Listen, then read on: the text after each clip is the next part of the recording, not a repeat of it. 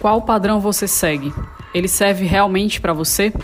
Em uma pesquisa realizada pela Organização Mundial de Saúde em 2018, constatou-se que no Brasil cerca de 14 milhões de mulheres sofrem de ansiedade e cerca de 5% das brasileiras têm algum grau de depressão. Já em uma pesquisa realizada para a empresa Sofia Mind, cerca de 21% de todas as mulheres do mundo se dizem completamente insatisfeitas com o próprio corpo. Mas que corpo é esse que devemos ter? Quem diz qual o corpo bonito ou ideal? E mais, por que a preocupação com o corpo só cresce no mundo inteiro? No episódio de hoje, a psicóloga Mayara Almeida nos ajuda a entender o que é imagem corporal e qual o papel da mídia nessa construção. Discutimos também como nós mulheres somos massacradas e podadas por todos os lados, resumindo todo o nosso valor ao nosso perfil corporal. Vem se dedicar com esse episódio cheio de informação valiosa, mas que traz muitos questionamentos e muitas respostas.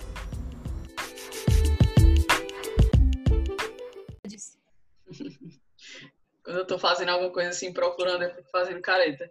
Ou assoviando. De vez em quando eu fico assoviando feito doido em casa, Giovanna fica isso. pois vamos lá. Oi, oi, sejam bem-vindos a mais um podcast. Mais uma vez a gente vai tratar de um conteúdo, de um assunto, e hoje a gente está com uma convidada bem especial, que é minha aluna e é psicóloga e vai ajudar a gente a trabalhar um pouquinho sobre o conteúdo de hoje, que é sobre imagem corporal e como a mídia interfere nessa imagem, principalmente em cima das mulheres, né? É, queria apresentar a vocês a Mayara. Mayara, seja bem-vinda ao podcast do Grita Mulher. Oi, tudo bem, gente? Obrigada, obrigada pelo convite mais uma vez, né, para a gente falar desse tema que é tão importante, que eu gosto tanto, porque é tão necessário e todo mundo precisa ouvir sobre ele para se conscientizar cada vez mais e entender cada vez mais como é que isso funciona. Yes, e hoje estamos aqui com a Gabi também, que... Pra tagarelar, como sempre. É, Oi, pra gente. falar bem muito. então é isso, vamos começar desenvolvendo o assunto. O assunto a gente já tratou em uma live no Grita Mulher, mas a gente achou por bem deixar isso gravado, porque muitas mulheres realmente precisam ouvir, reouvir, ouvir de novo, e cada vez que ouve vai despertando um pedacinho, né? Por incrível que pareça, eu já notei que são reflexões que nem todas as mulheres fazem. Na real, uma minoria das mulheres pensam sobre isso e como isso interfere na vida delas, elas querendo ou não. Mesmo que você não reflita sobre isso, isso vai interferir na sua vida. Então, é melhor que você saiba lidar com isso de forma consciente, né? Então, hum, queria convidar já a Mayara para fazer uma pincelada aí sobre esse conteúdo, falar um pouquinho de imagem corporal e como ela é construída e tudo mais. Então vamos lá. É, bom, eu acho importante a gente começar falando sobre o conceito da imagem corporal, né? De como ela se constrói, como ela se constitui. E aí, é, a imagem corporal é um, é, um, é um conceito que a gente muitas vezes não conhece muito bem, não entende como ele se constitui, né? E ele está ancorado em três pilares principais, que são como nós nos vemos, né? Como a gente se vê, como a gente se enxerga e se percebe, como o outro nos vê, né? Como é que é essa percepção do outro sobre nós e também como nós vemos o outro, né? Ou seja, o nosso olhar sobre o outro, né? O que a gente entende do outro, a forma como a gente julga o corpo do outro e o ser do outro, o existir do outro, também constitui a nossa imagem corporal. Né? Então a gente percebe que é um conceito complexo, que não é uma coisa fácil e tão simples, né? Como muita gente imagina quando escuta o termo imagem corporal, às vezes fica muito ali no raso, mas é um termo bem complexo e é uma, uma, uma construção sócio-histórica, que é até importante também a gente falar, assim, já entrando um pouco na questão do padrão ideal, porque a gente sabe que sempre existe esse padrão ideal, né? Padrão de corpo, como é o corpo ideal, como é o corpo mais interessante, qual é o corpo que a mídia nos conta que nós temos que ter. E aí se a gente for estudar um pouquinho assim, por cima mesmo, nem precisa entrar tanto, a gente percebe que esse padrão de corpo ideal ele vem mudando, né? Assim, lá pelo século XVIII e XIX, o padrão de corpo ideal era aquele corpo gordo, cheio de formas, cheio de, de, de uma estrutura maior. Né? E aí isso veio, veio modificando ao longo dos anos. Existiu aí a época do espartilho, né? quando as mulheres precisavam ter a cintura mais fininha, e isso foi evoluindo, foi evoluindo para o corpo mais magro. Chegou um período em que o corpo magro, totalmente magro, esquelético ali das modelos, era o corpo mais interessante, era o corpo ideal, o corpo que precisava ser atingido. E aí hoje, nos dias atuais mesmo, a gente já vê um novo tipo de corpo ideal, que é o corpo magro, porém musculoso, né? Ali com, com essa estrutura muscular mais aparente também. Ou seja, a gente percebe que por mais que a gente se esforce, por mais que a gente tente, acredite que precisa é, encontrar esse padrão, seguir esse padrão de corpo, vai ser impossível, porque ele se modifica o tempo todo. Então, é impossível que nós consigamos acompanhar isso, né? Não tem como a gente é, seguir nessa de, de, que precisa ter aquele corpo, de que precisa ter o corpo igual ao que as mulheres que estão na TV, na mídia, né? Assim, na Instagram, é, enfim, Facebook, internet, o mesmo corpo que elas têm, porque não é, não vai ser o, corpo que a gente vai conseguir atingir. Até porque a gente tem que pensar, né, tem que lembrar que cada um tem seu biotipo, cada um tem seu padrão de corpo. Por mais que a gente se esforce, não vai mudar. O nosso padrão vai, de corpo não vai mudar. Então, é, é, é uma cilada, né? Se a gente for parar para pensar e conversar mais sobre isso, realmente é, é uma cilada, não tem como alcançar.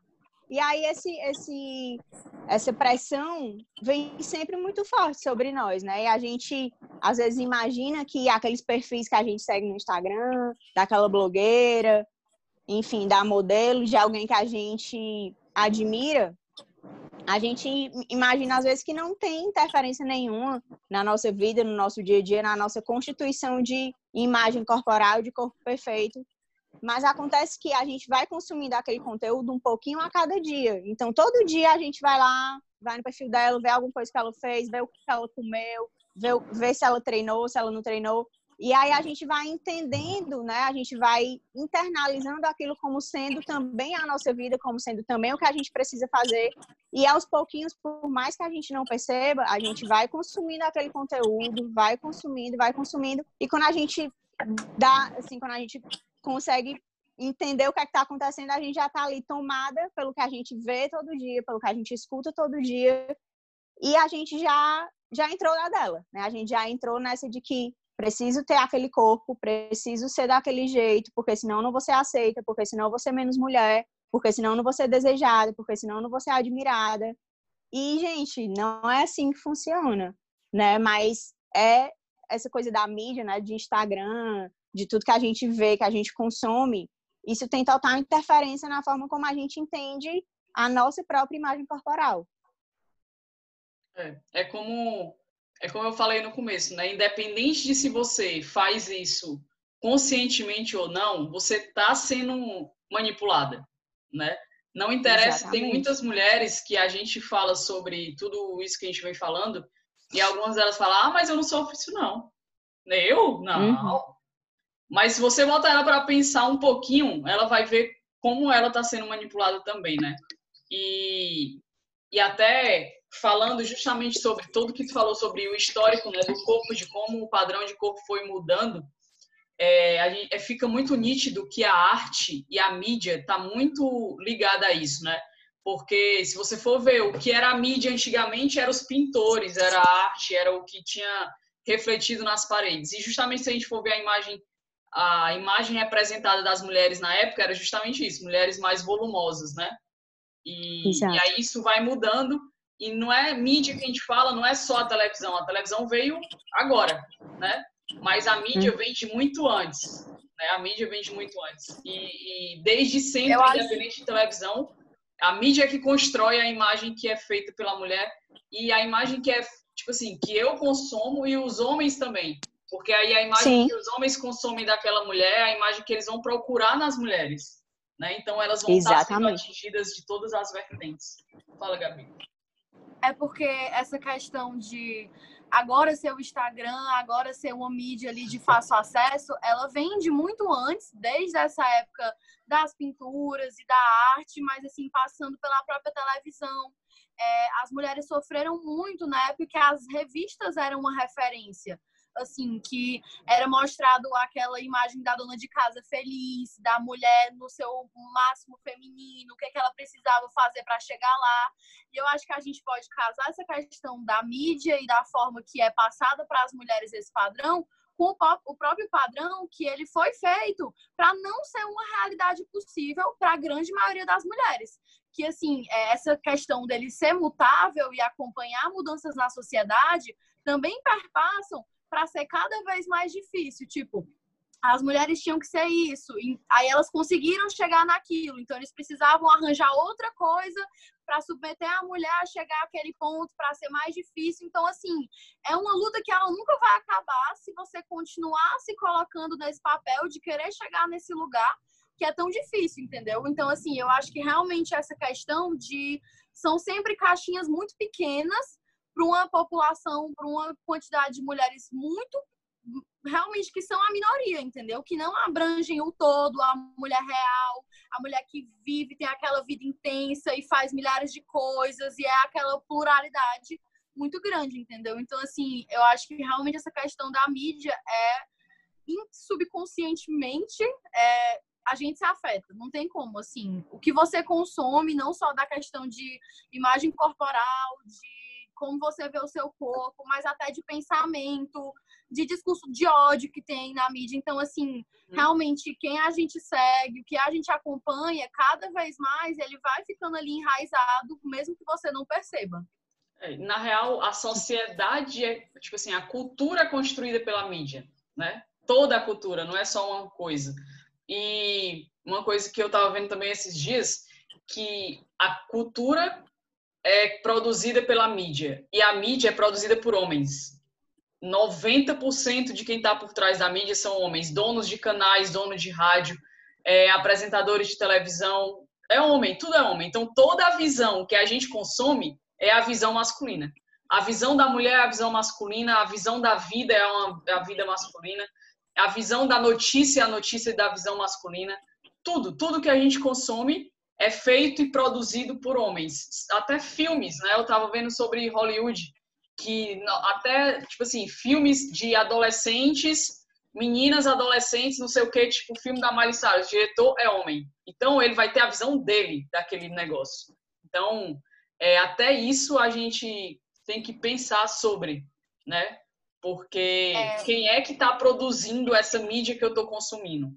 Se quem está produzindo é um homem, ele vai botar a visão dele que ele tem. Não é a visão que uma mulher tem.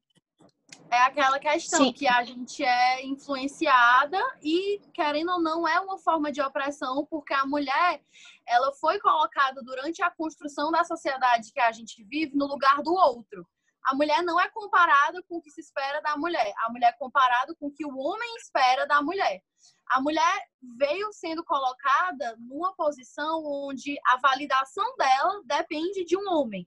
A validação de se ela tá bonita o suficiente, se ela tem o um corpo bom o suficiente, se o que ela faz é suficiente, se ela tá feminina de forma suficiente. Então, todas essas opiniões, elas vieram de homens, elas vêm da sociedade machista. A sociedade é patriarcal, então assim, até chegar na mídia, tem toda uma construção de vida aí que foi ensinado pra gente que o, o que era normal, que era esse lugar que a mulher teve que indo se reprimindo e se colocando para dentro e se diminuindo para poder atender a padrões que foram criados pelos homens, que era baseado completamente no que eles esperavam da gente e o que era conveniente, jamais pensando na gente, na potência que tem de ser mulher.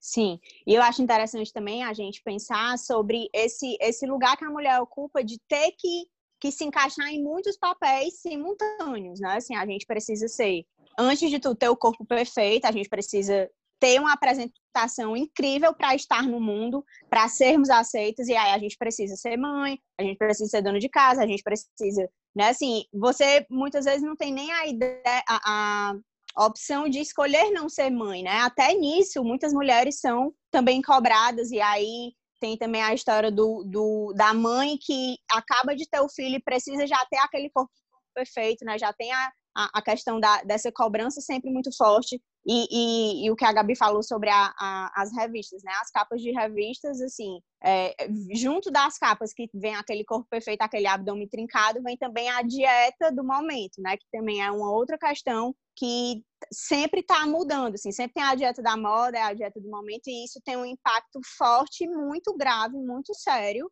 é, com relação à, à, imagem corporal, porque a mulher vai, segue, vê aquele corpo da, da, da capa e aí ela pensa, né? Ela já associa essa dieta que está aqui na revista vai me deixar com aquele corpo. E aí ela vai e fica nessa luta de tentar conseguir aquele corpo, aí segue essa dieta e aí isso gera muitos desdobramentos negativos para a mulher, assim, com relação à saúde, enfim, física e psíquica, né? Isso é bem sério também.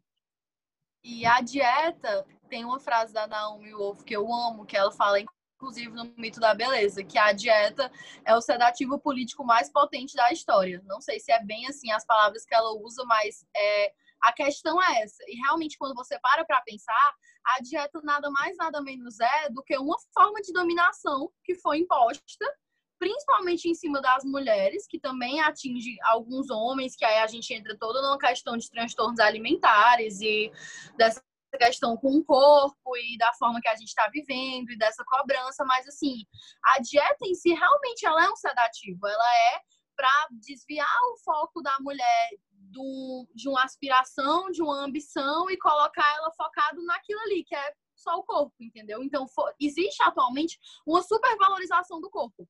Tipo, é, eu tenho que ter o corpo saudável, eu tenho que ter o corpo bonito.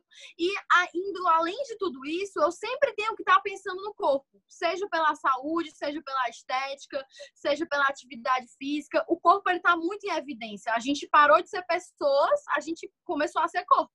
A gente começa a colocar no automático da mente é, a comida e o exercício e a rotina, tudo pensando em prol de um corpo que na verdade é nada mais, nada menos do que a casa que você habita, que tem que estar saudável, que tem que ser olhada realmente com carinho. Mas assim, você não se limita àquele corpo, entendeu? O que você é, é o que você é por dentro. Assim, é muito clichê de falar, mas realmente, é, na minha opinião, tem uma supervalorização do corpo enorme que é demais, entendeu? E tá realmente levando a um adoecimento. É aquela Sim. bela história de que o, o seu corpo, a sua, sei lá, sua cara, né? As pessoas falam da cara, mas é o seu cartão de visitas, né? Todo emprego, ainda mais assim, no meu caso, no caso da Gabi, talvez, que trabalhamos com é, profissões que lidam diretamente com o corpo, mais ainda, né? A gente até fiz uma série de lives sobre isso, sobre aí a gente ainda sofre uma outra pressão, que é a pressão de ter o corpo perfeito para poder trabalhar com o corpo, né? Porque as pessoas hum. limitam justamente a gente ao corpo. O que que importa mais, né? Eu sou uma professora de educação física e o que que importa mais? Todos os estudos que eu tenho, todos os questionamentos que eu faço, tanto de livro que eu leio, ou o tanto de atividade que eu pratico, ou como está o meu corpo né? E o meu corpo não diz muita coisa sobre a minha saúde. As pessoas também estão é, se desvirtuando, comparando o corpo à saúde. E dentro do CrossFit, né, e o coach Glasgow fala muito sobre isso, que a saúde ela vai muito além do que eu que eu tô vendo. E a saúde, só quem pode dizer se você é saudável ou não é você mesmo. Ninguém pode dizer se você é saudável ou não, porque ninguém está vivendo dentro desse corpo também entra muito a questão que a gente fala, que eu estava inclusive comentando isso ontem com as amigas, que a saúde ela está servindo de uma máscara para algumas questões da alimentação e da atividade física, tipo a, o que era visto como dieta restritiva, como musculação intensa seis dias na semana, as pessoas acharam isso um escape para falar não é pela minha saúde. Eu passo seis horas da minha semana durante o período de trabalho na academia, mas é pela minha saúde. Não, eu vou me privar de comer esse hambúrguer que eu quero muito, porque, meu Deus, assim, delicioso, mas eu vou me privar, mas é pela minha saúde, sabe? Então, assim, eu acho que acabou chegando ali num, num ponto de hipocrisia disso. E voltando a essa questão da profissão, é, é como se o nosso corpo realmente tivesse virado cartão de visita, e uma palavra que me vem muito forte nisso é a validação que a gente estava falando, que você realmente, para provar aquilo que você é capaz, você tem que validar através daquilo que as pessoas veem. E não é isso, entendeu? A questão da saúde também, que a Bia estava falando, é só você pode medir a sua saúde, até porque a saúde entra o mental. Eu posso ser super saudável, ter os meus exames bioquímicos perfeitos, ter um corpo considerável saudável dentro dos padrões de antropometria, de peso, de medidas, mas ter uma mente doente. E assim, realmente não é uma coisa isolada. O corpo não está desassociado da mente, que não está desassociado ao estilo de vida. Então é muito complicado porque é uma questão multifatorial. Sim, exatamente. Assim, e se a gente for parar para analisar, né, a mente ela vai vir antes de tudo, porque se você não está bem, se você não está é, é, em consonância até com o que você está fazendo, as coisas não vão funcionar, não vão caminhar, não vão andar. Muitas vezes a gente, usando esse, esse exemplo aí dos exercícios, né, extenuantes, assim, de fazer várias horas de exercício por dia, é, entendendo, se contando essa história de que é pela saúde, a gente sabe que, que isso aí também é uma, é uma cilada, porque muitas vezes a gente é, tá se contando essa historinha aí para acreditar que é pela saúde, mas na verdade não é, né? É uma forma de hoje em dia o tá pago tá muito em voga e tudo é assim, o treino tá pago. Pago para quem? Você precisa pagar o que para quem? Né? Se você realmente está e entendendo que é pela saúde, o que é que você precisa pagar, né? Muita gente está nessa de, de só come se treinar, ou então só vai comer se já treinou, porque já vai assim treinando a, a para contar o que o que ainda virá de, de comida, né? Assim, para se permitir. Então isso é muito sério, porque de fato a, a, a supervalorização do corpo hoje é algo assim seríssimo, né? Assim, a gente, a gente vê que o corpo hoje é como se fosse o veículo para a felicidade. As pessoas entendem que o corpo perfeito é que vai trazer a felicidade, né? Assim, é aquela coisa do tô magra, agora vou ser feliz. E aí, quando a pessoa chega nesse corpo magro que ela imagina que traria a felicidade, ela se vê num completo vazio, entendendo que, conseguindo perceber muitas vezes que aquilo ali era uma desculpa que ela estava, né, mais uma vez se contando para acreditar, até para fugir de muitos outros problemas, de muitas outras questões que precisam ser trabalhadas. Então, sem dúvida, somos um todo, mas a mente vem, vem aí em primeiríssimo lugar para que a gente consiga que as coisas funcionem bem, né, e caminhem direitinho. É uma das melhores, uma das melhores frases que eu acho sobre saúde é que do Dr. Romanov, que ele fala que saúde é você ter bons relacionamentos, né? E aí quando ele fala de bons relacionamentos, é o relacionamento com você mesmo, o relacionamento com o seu corpo, o relacionamento com a comida, o relacionamento com as outras pessoas, com o meio ambiente, e aí isso engloba tudo. E aí é justamente sobre isso, né? Sobre se relacionar. E na real, nós seres humanos, a gente depende do relacionamento né? Não tem como eu não me relacionar com alguma coisa. Tem uma xícara de café aqui, eu estou me relacionando com ela, se eu gosto ou não do café, se o café está forte ou fraco, se ele me faz bem, se ele me faz mal. Então, tudo é relacionamento, né? E aí, quando a gente pensa sobre isso, sobre se relacionar, as coisas começam a ser um pouco mais profundas. Né? Se eu penso em me relacionar com o meu corpo, eu deixo de ver ele como algo externo a mim, né? Quando eu penso em me relacionar com a minha saúde, eu faço, eu penso nela como parte de mim. E aí isso acaba gerando aprofundamento dessas relações e, consequentemente, uma melhora, né? Eu vejo o que está ruim, o que, que não me faz bem, etc. E falando também sobre isso, até as mulheres, até isso as mulheres são podadas, porque a gente não tem nem o direito de saber o que, que a gente gosta, né? A gente é imposta muita coisa e a gente não se dá ao direito de fazer o que a gente gosta a gente faz o que é para ser feito. Né? Desde, desde criança, a gente é ensinado que, que você tem que fazer o que é para ser feito. Se é para estudar isso aqui, você vai estudar porque tem que estudar. Ninguém justifica nada para a gente, né? Tudo que você tem que fazer é porque tem que ser feito. E a gente é podado a questionar qualquer coisa. E aí isso Sim. gera muita, muitas coisas, né? É, e, e, assim, falando um pouco também, aproveitando esse gancho do relacionamento, né? É, primeiro, é, pontuar, interessante a gente falar que nós somos mesmo seres sociais, então a gente vai depender sempre dessa relação com o outro, inclusive, né, além, para além da relação, assim, por exemplo, no, na, na, no exemplo aí da xícara de café, a gente precisa do outro também, então é mais importante ainda que a gente entenda a nossa relação com o nosso corpo, né, que a gente pense, pare, reflita um pouco, que tipo de relação eu estou estabelecendo com o meu corpo?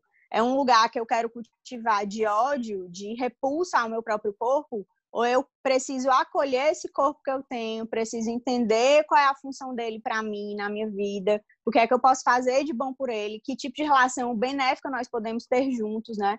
Parar com essa coisa de, de assim, odeio o meu corpo porque eu não consigo que ele chegue no padrão que eu desejo, que eu idealizo, porque me contaram que eu preciso que eu preciso ter, que eu preciso chegar naquele padrão. E aí, por conta de não conseguir, eu vou travando essa briga, né, assim, com o corpo e essa briga interna e fico nessa de nessa luta mesmo contra o meu próprio corpo, que é o corpo que eu tenho e que é o corpo que vai me acompanhar e que é através dele que eu me comunico, que eu me relaciono, é, é a minha forma de comunicação com o mundo. Então, acho que a gente precisa levantar essa reflexão de, de tentar entender que tipo de relação é essa que nós mesmos estamos estabelecendo com o nosso corpo, né? E porque cada vez que a gente tenta alcançar aquele padrão que é inatingível, a gente vai gerando uma frustração cada vez maior e a gente vai se afastando cada vez mais dessa relação benéfica com o nosso próprio corpo.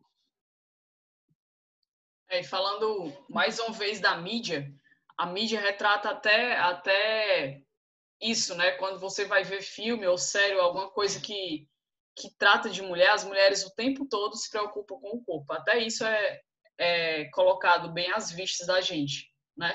Como se fosse a única função da mulher fosse se preocupar com o corpo dela ou com a família. E eu, né? E eu com a família. É as únicas preocupações que uma mulher retratada na em novela e em qualquer coisa ela tem.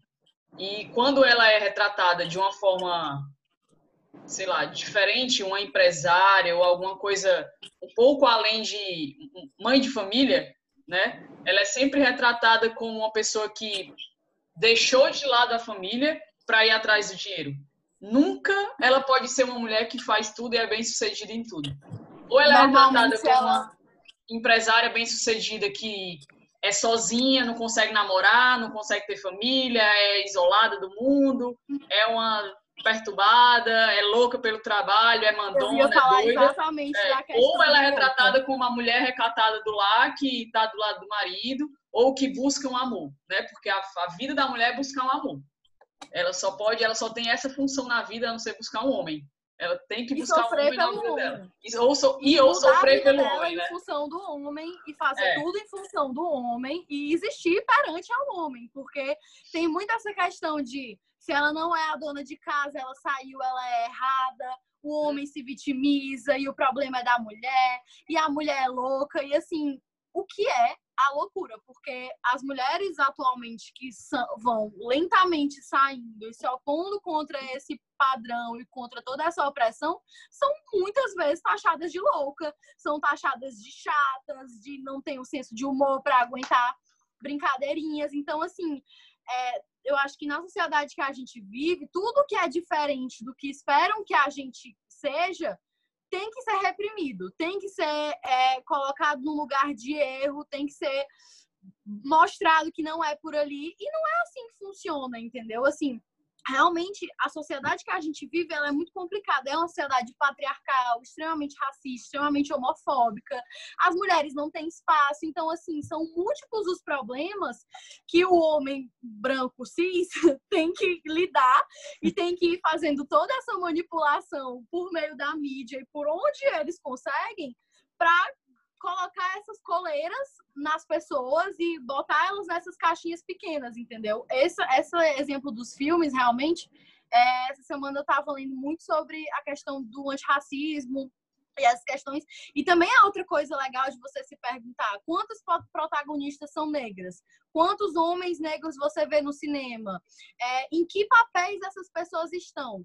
Se você, você pode ver uma pessoa negra numa, numa, novela, mas ela vai ser o quê? A empregada, ou então ela vai ser colocada naquele lugar que tem que a mulher negra é gostosona e muito sensual, e ela é diminuída completamente a ser só aquilo. Então, assim, se você for além da, de olhar para a mulher e olhar para a mulher negra, é mais complicado ainda. Entra toda uma outra questão que são assim camadas absurdas. Então, realmente a mídia ela foi feita para doutrinar as pessoas e ter exemplos ali mesmo no nosso subconsciente de que aquilo é o normal e o que for contrário àquilo não é para existir. É, a mídia, a mídia foi feita para retratar os estereótipos masculinos, né? Tudo que o homem branco pensa, mulher negra é gostosa, mulher tem que ser assim, é retratado na mídia. É isso ele, ele joga lá todos os estereótipos possíveis e imagináveis, dos mais absurdos, são retratados lá e a gente consome isso como verdade, né? Sim, aí entra também aquela questão de que todas as protagonistas são lindas e maravilhosas. Você não vê protagonistas gordas na história de amor. A gorda sempre vai ser a pessoa renegada, que é apaixonada pelo galã, mas o galã é apaixonado por outra pessoa, porque ela teria que emagrecer e teria que mudar todo o visual dela para que aquele homem, meu Deus, olhasse para mim, tipo, nossa. Então, assim, é muito complicado. Realmente, a mídia. Uma desgraça. É, é um desgraça. E, e, falando de filme, eu lembrei aqui de um exemplo que é assim terrível, que é aquele o, o, Amor é Cego. Não sei se vocês lembram ou já assistiram. Que é um filme que justamente retrata muito isso, de, de que a mulher gorda se apaixona por um cara, e aí ele, né, o amor é cego, porque ele não, não enxerga ela sendo gorda. Ele enxerga uma mulher bem magra, assim, no padrão, né? Naquele padrão que precisa ser, que a mulher é mais bonita, a mulher é loura, do olho claro e, e, magra. E aí o filme todo gira em torno disso, assim, é, é a mulher, eles vão, por exemplo, eles saem, aí ela senta, ela senta em um banco, o outro lado que ele vai sentar sobe, assim, é uma coisa bem, sabe, bem é, é terrível o filme, bem pesado. E aí, assim, é, é, muito forte e o filme é tido como um filme até de comédia, assim, um filme, né, como se fosse um filme leve. Então, de fato, isso da mídia colocar como sendo a, a, mulher gorda, né? Sendo sempre aquela, aquela pessoa rechaçada e que vai ser ridicularizada e que não tem direito a, a ter um relacionamento, né? Com um homem que seja aceita sendo gorda, realmente é, é, é terrível. É assim mesmo que funciona. E, e ainda tem uma grande luta pela frente, né? E para além dos filmes também tem esses perfis que a gente costuma ver no dia a dia, né? Tem até uma coisa que eu falo muito no meu perfil profissional, que é sobre o unfollow terapêutico, né? Porque isso é super importante a gente tentar fazer uma peneira aí em quem a gente segue, em quem a gente está quem a gente está escolhendo consumir conteúdos, que são essas pessoas que todo dia vão ali e contam pra gente alguma coisinha que a gente vai internalizando sem perceber vai só consumindo, consumindo e guardando. E tal hora a gente tá querendo agir como aquelas pessoas agem, né? E, e isso é extremamente doentio e, e ruim, maléfico pra gente. Então, é interessante que a gente pare em algum momento da vida para olhar quem a gente está seguindo e quem a gente está. Realmente a palavra é essa, seguindo, né? Seguindo comportamento, seguindo conteúdo, seguindo o que a pessoa faz e entendendo que aquilo é o correto eu acho que uma coisa muito importante que a gente tem que criar o hábito de fazer atualmente é se questionar.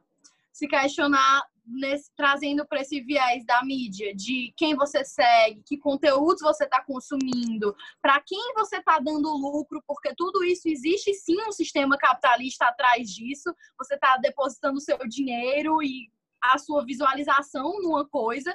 E assim, voltando para os filmes e para as séries, você se questionar essa questão de qual é o lugar que colocam a mulher naquele filme, naquela série, como são os discursos dentro da série, como são as questões envolvendo o gênero, é, essa questão da representatividade, se existem pessoas negras, se não existem, como elas são tratadas, em que papel elas estão, em que lugar elas ocupam naquele lugar. Então, assim, eu acho que passou do tempo já de que isso nunca foi, nunca era para ter sido uma coisa aceitável, mas já passou de ser ignorante e fechar os olhos, assim, de não olhar para as coisas com um pensamento crítico e realmente, assim, é, não estou falando na, na questão de você não ter senso de humor e não ver é, as coisas da forma que elas são, mas realmente colocar a mão na cabeça, assim, para ir pensando e se questionando e vendo se você concorda com aquilo e até onde aquilo é a sua opinião e até onde aquilo faz parte dessa visão e dessa forma que a sociedade foi cunhada para ser, entendeu? Então, assim, eu acho que tanto essa questão do unfollow quanto na vida, assim, é, quantas mulheres em posições de poder você conhece, como são os corpos dela, se ela precisou passar por uma validação para chegar naquilo, porque existe toda uma problemática de a imagem da mulher dentro do mercado de trabalho, de ela ser, se ela for muito bonita, ela é sexualizada, se ela for muito feia, ela não é suficiente.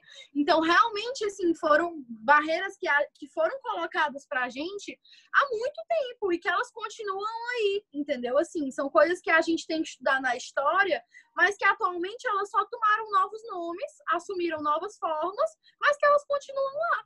Então, assim, realmente a questão do pensamento crítico, ela vem a ser muito importante. Eu acho que a gente tem que ser cada vez mais curioso, sabe?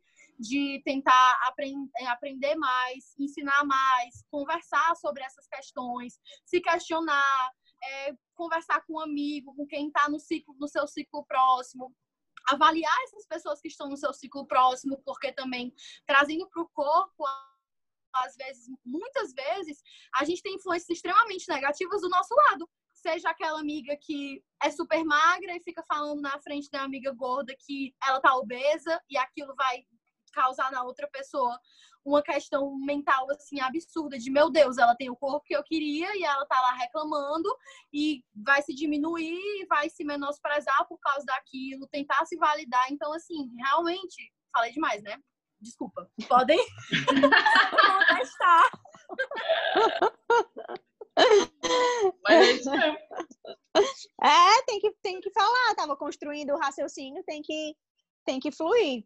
Mas, mas isso do, do pensamento crítico é, é muito importante ser olhado mesmo, porque a gente vai muito além da história do corpo e da imagem corporal, né? A gente tem sim que sair dessa, dessa postura passiva e começar a se colocar numa postura ativa de como você falou, tanto conversar com, com quem está perto, como trazer esses, essas temáticas que são mais reduzidas à insignificância, trazer elas mais para a mídia, né, para que todo mundo entenda e converse sobre, perceba que existe é, essa coisa do comentário, né? Muitas vezes as próprias mulheres é, olham para as outras e só sabem comentar do corpo, da imagem corporal, do que elas estão vendo, né? Assim, Muitas vezes a gente passa um tempão sem ver alguém, aí o primeiro comentário que a gente faz quando aquela pessoa ressurge é justamente se emagreceu, se engordou, como é que tá.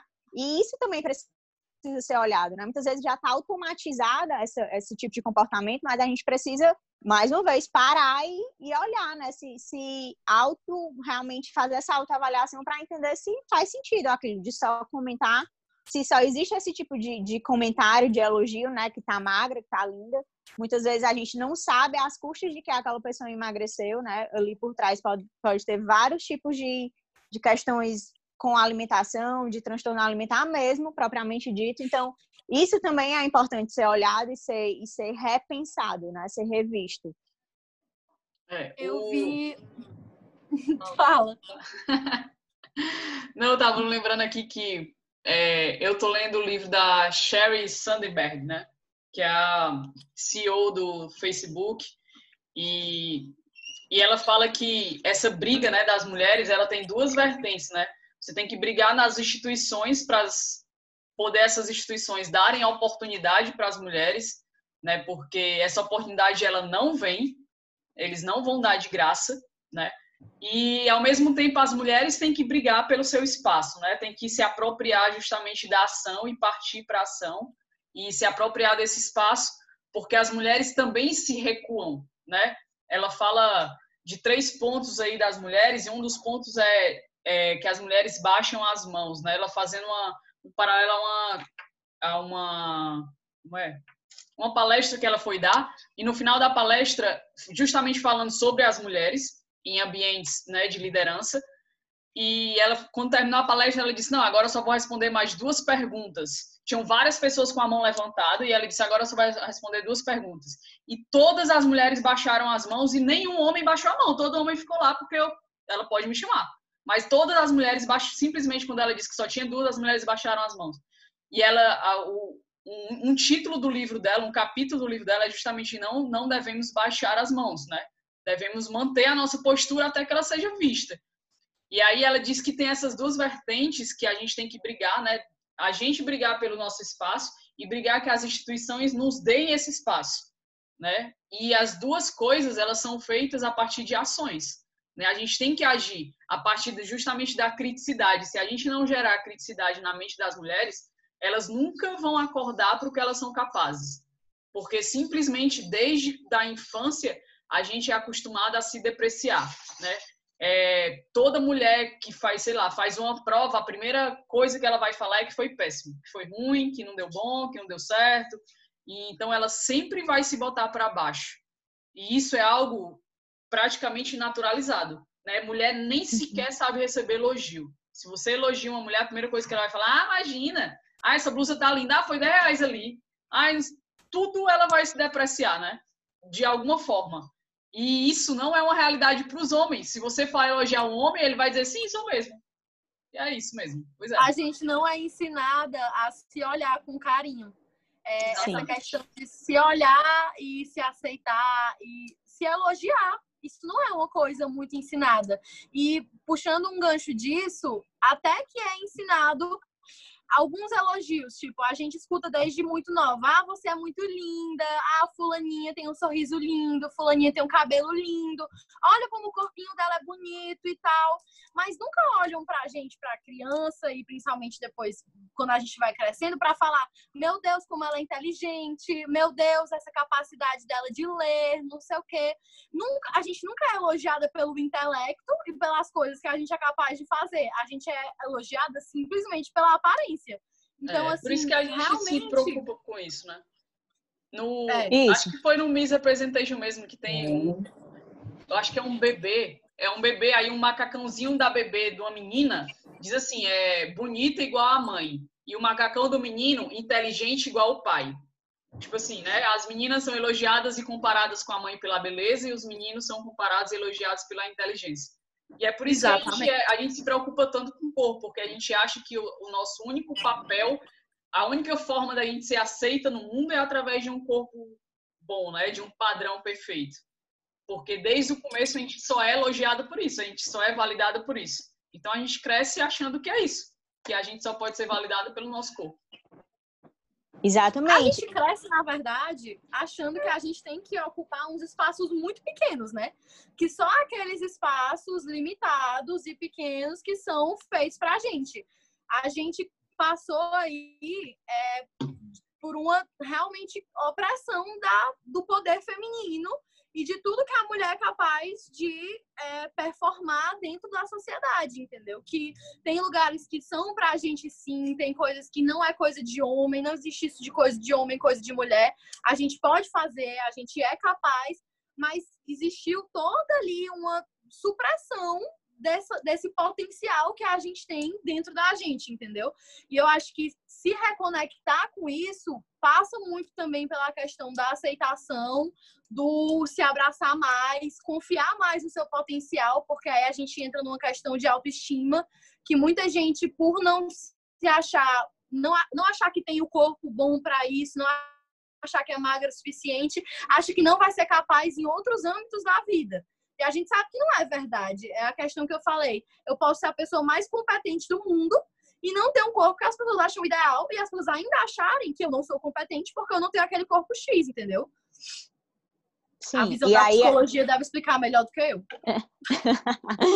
é justamente assim, isso que a Bia estava falando, né? Que tu continuou falando, Gabi, essa coisa da, da construção é, desde a nossa infância, né? A gente sempre vai ouvindo. Por isso que, que é justamente o reforço do que eu falei naquela hora, dos conteúdos que a gente vai consumindo todo dia. Isso, por mais que nós não percebamos, isso vai entrando ali, a gente vai só aceitando, né? A gente não para para entender se aquilo tem sentido, se realmente aquela pessoa está dizendo o que a gente precisa fazer, se aquilo é realmente o correto.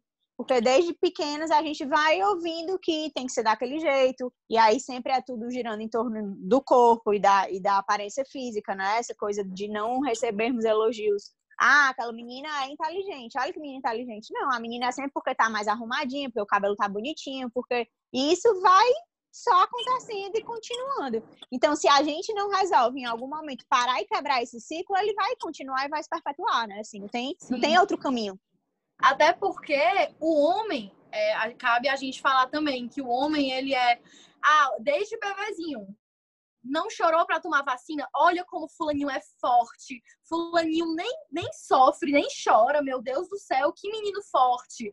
E assim, vai sendo construída essa questão de que o homem tem o poder, o homem é forte, o homem não chora, o homem não é sensível. Então, assim, foi criado um dualismo de que certas coisas foram associadas à mulher, certas coisas foram associadas ao homem, e um não pode ser coisas que seriam é, adscritas ao outro, entendeu? Essa questão do homem ter que ser poderoso e ser forte e a mulher tem que ser sensível e ser chorona, não é assim.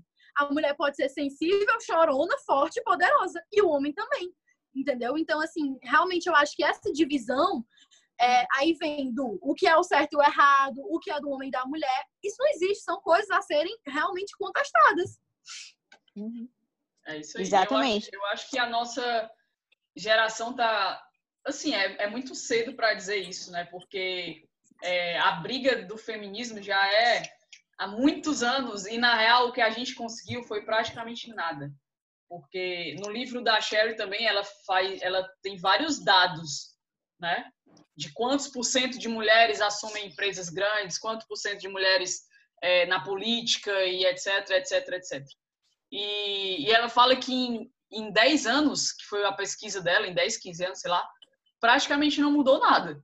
Os mesmos números, a gente fala um pouquinho mais desse assunto, mas continua o mesmo número de mulheres em posição de liderança, os mesmos números de mulheres em, nos parlamentos do mundo todo e etc.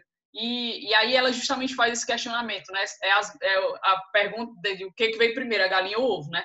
São as mulheres que não se colocam nessa posição ou é essa posição que não é dado para elas, né? E aí é justamente isso que ela fala de a gente brigar nas duas vertentes. Mas é bem isso. E aí, assim, eu acho também importante a gente falar que tem total a ver que a questão do corpo perpassa totalmente a autoestima e aquilo que a Gabi falou um pouco atrás, né? Assim, que a gente não se sente segura muitas vezes para ocupar alguns espaços porque o nosso corpo não está adequado para aquilo. E aí, por mais que isso não seja uma questão consciente, né? A gente não pensa, meu corpo não está certo para aquilo, isso tem total a ver, tem total interferência. Então, quando a gente passa a entender melhor essa relação com o nosso corpo, a entender melhor que nós não nos reduzimos ao nosso corpo e forma corporal, isso também vai mudando, né? Mas aí isso também é um longo caminho. A gente precisa primeiro ter essa aceitação, né? essa autoaceitação, a gente entender qual é que é nosso lugar, se a gente realmente se reduz a um corpo ou não, qual o sentido que isso tem, né? Isso é um dos primeiros passos para que a gente consiga ir assumindo essa postura de, de empoderamento, sim, de entender que nós somos sim capazes de fazer o que nós quisermos e que ninguém define o que a gente faz. Quem define o que a gente faz e o nosso poder somos nós mesmos. Mas a gente precisa ter esse, esse, esse poder, primeiro começando aqui em nós, né? E aí isso tem, é, infelizmente, total a ver com o corpo e com a autoestima que a gente vai construindo a partir dele. É isso Sim. aí. Aquela questão que a primeira coisa que tu falou que tu trouxe que foi é, que a imagem corporal ela é baseada em como a gente se vê como o outro nos vê e como nós vemos o outro é assim tu poderia falar mais um pouquinho sobre essa relação dessas definições com a, a autoaceitação? Não autoestima? Autoaceitação também. É é porque, assim, como a gente tem essa imagem, o conceito principal de autoimagem, né? Ele é construído através, a partir desses pilares, né? Assim, são, eles são, ela é ancorada nesses três pilares. Então, tudo que a gente, qualquer relação que a gente estabelecer com o outro, com a forma como a gente percebe que o outro nos vê e a forma como nós vemos o outro, como eu falei no comecinho, né? Até essa, essa essa crítica que a gente muitas vezes lança, né? Esse olhar crítico que a gente lança através do, do, do outro, né? Para o outro, é, vai interferindo e muitas vezes abalando a imagem que a gente tem sobre nós mesmos, assim, a, a entender que que a, a, o que eu vejo sobre mim está atravessado totalmente até com as relações que eu estabeleço. Então, quando eu vou já entendendo que eu sou inferior, né, que eu não sou uma mulher que ocupa um lugar de poder e vou sempre me colocando, até na relação com o homem ou com mulher, enfim, né? Porque a gente falou muito do, de como o homem coloca a imagem ideal da mulher, né? Isso tudo, todas essas relações que a gente vai estabelecendo tem interferência na nossa autoimagem, na nossa autoaceitação, né? A gente vai sendo abalado por qualquer olhar atravessado que a gente receba do outro. Então, muitas vezes, o que a gente pensa sobre nós não é suficiente. A gente precisa dessa aprovação externa, né? Dessa, dessa como se fosse até uma autorização para ser, para poder ser.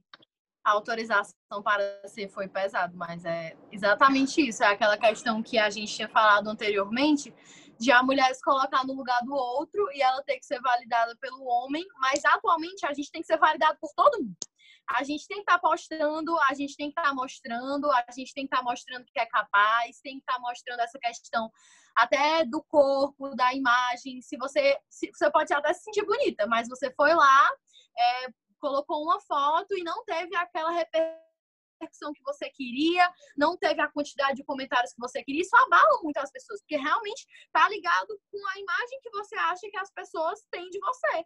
Então, assim, a questão de você ser validada por outras mulheres, essa aí mexe com a questão de competitividade entre as mulheres, de querer se comparar. Então, acho que são muitas camadas aí a serem quebradas, mas é bem por aí. É, exatamente. E aí, nisso tudo, né, a gente, a gente pode conversar sobre a questão de tentarmos ter o corpo possível, né? E não o corpo ideal, porque esse corpo ideal, a, a palavra ideal já coloca esse corpo no lugar de, de não de não possibilidade, né? A gente não consegue alcançar porque ele é idealizado. Então a gente tem que tentar entender o corpo possível, né? Dentro do, do contexto geral da coisa, de biotipo, de genética, de estilo de vida, de possibilidades reais e não idealizando sempre esse corpo, porque aí entra naquela coisa que eu falei, que a gente vai sempre buscando um corpo que não é possível, que não é atingível, e a gente vai se frustrando e travando uma luta eterna com o nosso próprio corpo. Então, como ter uma boa relação com o corpo se nós mesmos lutamos contra ele? É, é, na minha concepção, é bem aquela coisa de de olhar para você mesmo, né? O mundo ele te puxa para o externo o tempo todo, né? Ele te puxa para o olhar do externo, ele te puxa para a validação do externo, ele te puxa para o amor do externo, ele te puxa tudo para fora. Né? Durante toda a sua construção de personalidade, e aí a personalidade ela já vem da palavra persona, que são máscaras. A criação da sua personalidade é toda para fora, né? É toda para o outro.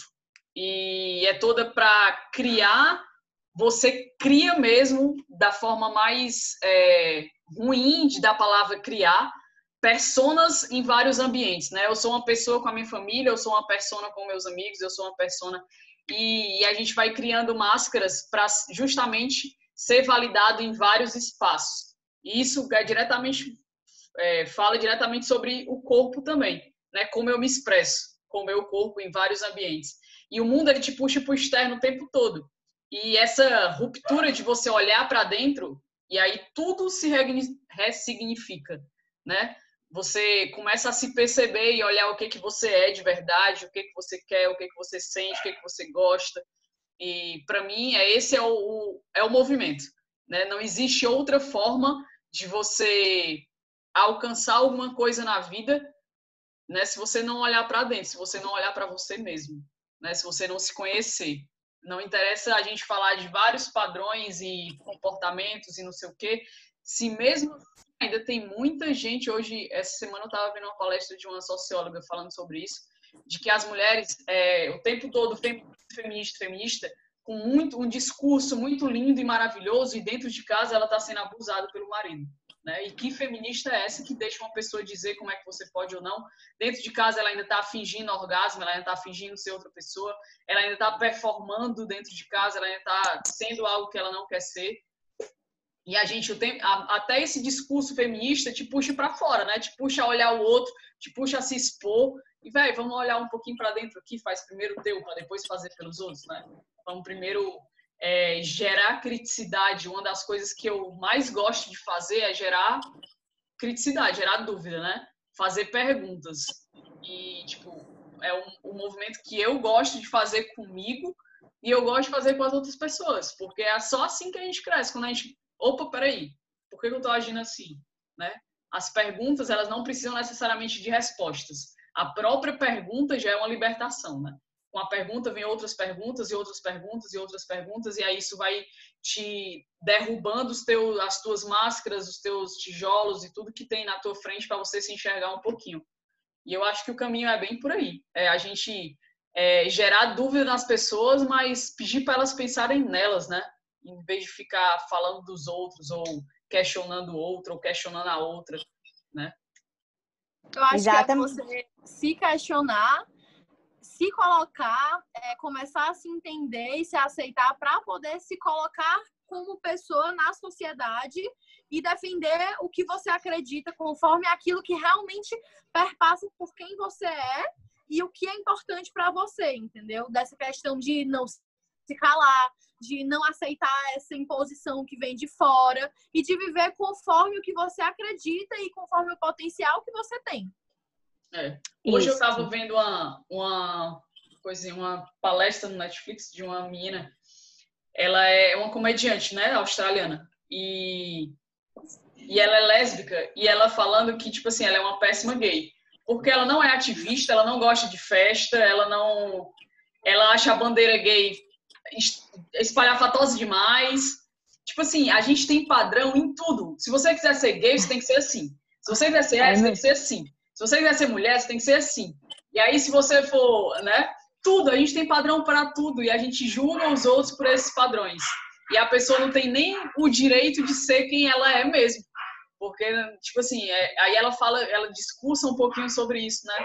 Sobre como esses padrões são impostos e como as pessoas cobram ela porque ela é uma comediante, ela é conhecida, e aí cobram que ela seja ativista, que ela fala, mas, velho, se eu fosse ativista, eu vou dizer que tudo que vocês fazem é ruim, porque eu não gosto de festa, eu não gosto disso, eu não gosto daquilo, eu não gosto disso aqui, eu não gosto disso aqui, e aí eu sou o quê? Saca? A gente tem padrão para tudo, para tudo. É isso, é, e é justamente essas caixas, né? A gente tem caixa para tudo. A gente tem rótulo, né? A gente tem rótulo para tudo, tem que rotular todo mundo. Exatamente. Aí eu acho que já começa daí o questionamento se a gente tem padrão para tudo, por que, que a gente nunca parou para se questionar de onde vêm esses padrões? Quem estabeleceu esses padrões? Quem foi que disse que a gente precisa seguir esses padrões? Por que, que a gente se coloca no movimento de seguir os padrões? E aí, que, em que momento a gente vai caber nessas pequenas caixinhas que dizem que a gente precisa caber? Né? Por que, que a gente se coloca nessa posição de vulnerabilidade para tentar entrar nas caixinhas, para tentar se encaixar nos padrões? Quantos padrões a gente vai perseguir ao longo da nossa vida tentando se encaixar, em que momento a gente se encontra com nós mesmos, né? Em que momento a gente para para entender quem nós somos, do que nós gostamos, quem realmente, no que a gente realmente acredita, o que a gente realmente gosta de fazer. Muitas vezes a gente só vai e segue o fluxo e não para em momento nenhum para entender o que é que está acontecendo, assim. Que rumo a minha vida está tomando, para onde é que eu estou indo, o que é que eu estou fazendo, né? Isso é o primeiro questionamento que precisa acontecer, assim, de onde é que vem esses padrões e por que, que eu estou seguindo. Eu acho que essa foi a nossa sementinha a ser plantada aí para acabar com a melhor reflexão possível. Porque assim, a gente falou, falou em cima de coisas parecidas e ao mesmo tempo muito distintas sobre a forma que a gente está vivendo e que a gente está se percebendo na sociedade. Então eu acho que, como vocês falaram, a reflexão é muito importante, passando pela questão que a gente falou do pensamento crítico, de você ser curiosa, de ir atrás, de se informar. Então, eu acho que a gente pode encerrar realmente com essa reflexão de o que, é que eu estou fazendo, como é que eu estou vivendo e de tudo isso aí que tu falou de forma sensacional. é, é eu acho que é isso. Eu acho também que a gente poderia encerrar justamente com essa pergunta, né? De onde vem o padrão e qual padrão eu tô seguindo, né? Por que eu tô seguindo na real, né? Por que eu tô seguindo esse padrão? E, e com certeza, se você parar para pensar, você está seguindo algum padrão, sim. Mesmo que isso não seja consciente, o que na real a imensa maioria das pessoas não é consciente em relação a isso simplesmente as pessoas é, só vai seguindo o fluxo, o fluxo. Isso é uma realidade para tudo na vida, né? Não só de padrões assim, as pessoas pouquíssimas pessoas param simplesmente para pensar, né? As pessoas pra se gostam. perceber. Eu acho é. que o se perceber É. O olhar para dentro e o refletir sobre você e sobre a sua vida, ele é libertador. Assim, dolorido, mas libertador. É. E Exatamente. aí vamos ver se essa quarentena ajuda, né? Eu vejo assim, as pessoas que estão próximas de mim é, tem sido um momento de justamente dessa reflexão, né? De se olhar, e inclusive para mim. Mas é, vamos ver se as pessoas entendem o recado, né? Mas esse é, é o recado. Vamos olhar para dentro, galera. Vamos parar e se perceber um pouquinho. Exatamente. Eu acho que essa é a grande chave da questão, né? Assim, como a Gabi falou, olhar para dentro, é, vasculhar essa poeira toda que está aí, não é fácil, não é confortável. Muitas vezes é um lugar bem, assim, difícil de acessar. Mas se você está incomodado e quer fazer algo diferente, você tem que, de fato, buscar fazer essa diferença, né? Tentar entender de que forma isso pode ser modificado. Não tem como você ficar sentado esperando a brisa passar e esperar que as coisas se resolvam. Você precisa mexer aí dentro primeiro para que você seja o veículo dessa mudança depois. Eu acho que isso para tudo na vida, assim, aquela questão de você começar a mudança que você quer ver no mundo por você e também cabe dizer que nunca é tarde para mudar, nunca é tarde para começar a se questionar. Nada que na vida foi uma certeza absoluta para você até hoje significa que ela precisa morrer sendo. Então, assim, eu acho que essa questão do redescobrir e do aprender mesmo, assim, de todo dia a gente está aprendendo, tá buscando coisas novas, essa questão que a Bia trouxe de muita referência, de vídeo, você vê outras pessoas falando. Isso é sensacional, entendeu? Então, realmente, você mudar e se perceber para ir mudando o mundo que você vive, porque o mundo está bem precisando de uma mudança, né? né? E, tá. essa, e a palavra é essa, né? Nunca é tarde para a gente se conhecer, nunca, nunca é tarde para a gente se conhecer. O podcast que a gente gravou com a minha mãe, a tua, né, Gabi?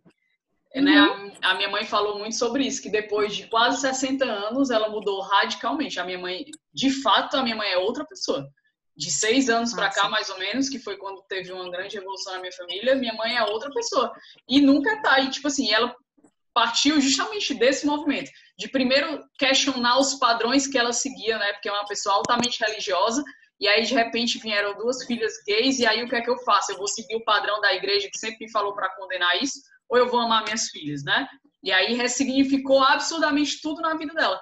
E nunca é tarde para a gente aprender, nunca é tarde para a gente se olhar, nunca é tarde para a gente se perceber e, tipo, é só buscar, né? É como esse, esse incômodozinho, é por isso que eu gosto das perguntas, porque as perguntas geram incômodo. E o incômodo gera crise e a crise gera evolução, né? E é uma coisa que eu ouvi de um psicólogo que ele diz que a gente, todo ser humano passa por uma crise, que ele que Freud chama a crise da meia-idade, que hoje em dia não tem mais idade. A crise pode vir em qualquer idade, mas todo ser humano ele passa por uma crise alguma hora na vida, ou ele deveria passar, pelo menos, né? A grande maioria não passa, mas ele deveria, né? E essa crise é o que gera essa ruptura, justamente dessa ruptura de, geralmente essa crise ela vem com uma grande dor, e essa dor ela te faz você parar um pouquinho e olhar para dentro e aí tudo muda na sua vida. Mas é por isso que eu gosto das perguntas, né? E é isso, vamos é, deixar é. no ar essa pergunta. Exatamente, eu acho que a proposta é a seguinte: oportunizem-se, né? Se permitam, busquem, tentem entender se, se não tá, se algum, se tem uma pulga atrás da orelha, procure, tente entender, se questione. É, eu acho que isso é a, é a grande chave da, da coisa toda, né? A gente precisa se oportunizar, fazer diferente, mudar e ser melhor. A gente sempre pode ser melhor. Oh yes, pois Mayara, muitíssimo obrigada pela troca mais uma vez e provavelmente estarás aqui mais vezes para falar de outros assuntos. E eu espero que, que a gente tenha gerado uma pulga atrás da olheira, da olheira, da orelha em muitas mulheres. em muitas mulheres. E, e é isso, galerinha. Vamos buscar qual o padrão que você está seguindo, né? Qual o padrão que você está seguindo cegamente sem se perceber. Acabando com o nosso bordão, vamos juntas. Vamos juntas demais. Vamos juntas. Beijo, Obrigada, beijos, amores. Obrigada. Beijo. Beijo.